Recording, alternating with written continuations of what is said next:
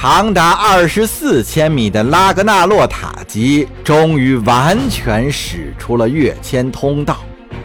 埃拉达上将目睹了一个不可思议的场面：米马塔尔舰队开始全面撤退，所有战舰都脱离了战斗，径直朝泰坦的机库飞去。余下的无畏舰纷纷弹射出救生艇和逃生舱。尽管他们的炮台还在继续向空间站开火，上将大大的低估了这帮米马塔尔人毁灭统合部的决心。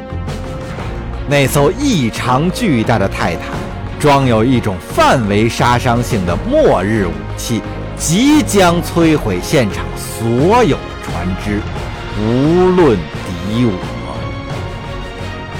埃拉达上将并没有下令撤退，反而指挥幸存的部署全力攻击那艘泰坦。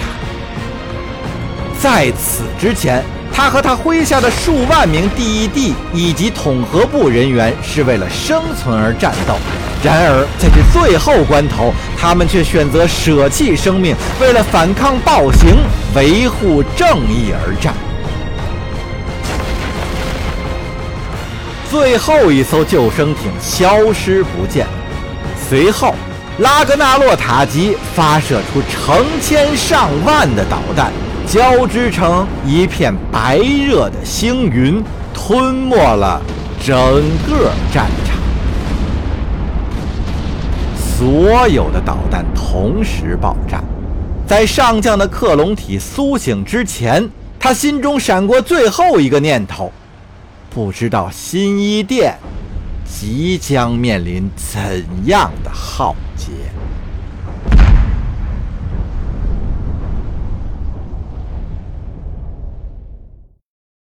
零点十七分零一秒，精华之域，维勒斯星座，拉蒂塞迪尔星系，行星四，卫星四，总统团队。办公署，总统先生，发生了紧急情况。最高上将安文特·杜埃尔报告说，统合部刚刚离线了。你说什么？统合部完全瘫痪了。上将复述了一遍。尤拉星系被封锁，无法通行，连帝国区的警察部队也不知去向。有照片为证，是我们被困在那里的人发出来的。被困？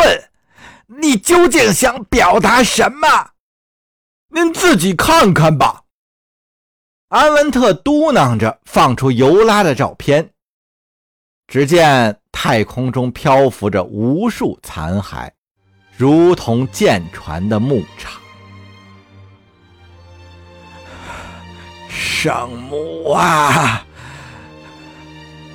弗里坦总统连连喘气，画面又切换到统合部总署的残骸，房间里顿时鸦雀无声。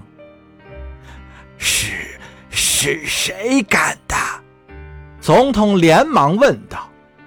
是米马塔尔人，上将回答：“就是就是凯坦扬警告过的那支残暴的混合舰队。”弗里坦总统倒退一步，从边境抽调人手。他指示说：“要最有经验的部队留在那边，其他人都调往共和国边境。”让我再想想。他顿了顿，深吸了一口气。艾玛那边也要派一些。阁下，你觉得这样合适吗？难道我们还有别的选择吗，上将？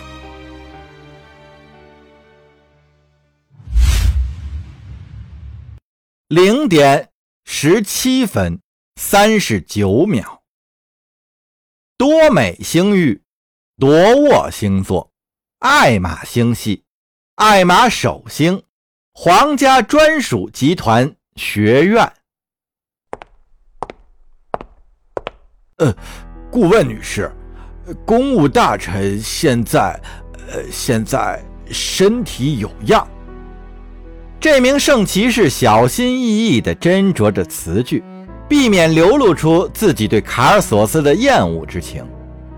他吩咐说：“任何人不得打扰。”他当然会这么说。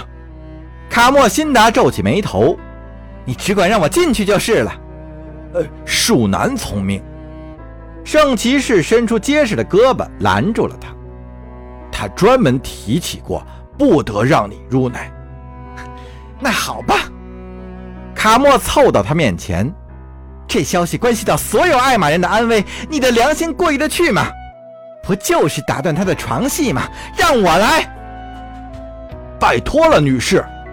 卫兵悄声说道：“这是我应尽的义务。”义务，卡莫嗤笑道：“你真是个蠢货，难道不是吗？”他同情地望着这个稚气未脱的士兵。无论这孩子做了哪种选择，卡尔索斯都不会给他好脸色看。这还是轻的呢。我把消息搁在这儿，要怎么处置随你的便。”卡莫辛达说道。“统合部离线了，我不指望你能理解这件事意味着什么。”但只要明白一点就足够了。现在是艾玛有史以来最脆弱、最容易遭受到攻击的时候。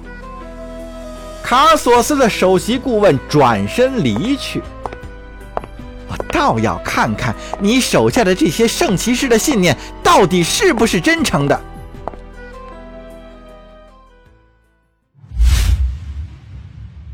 零点十七分四十二秒。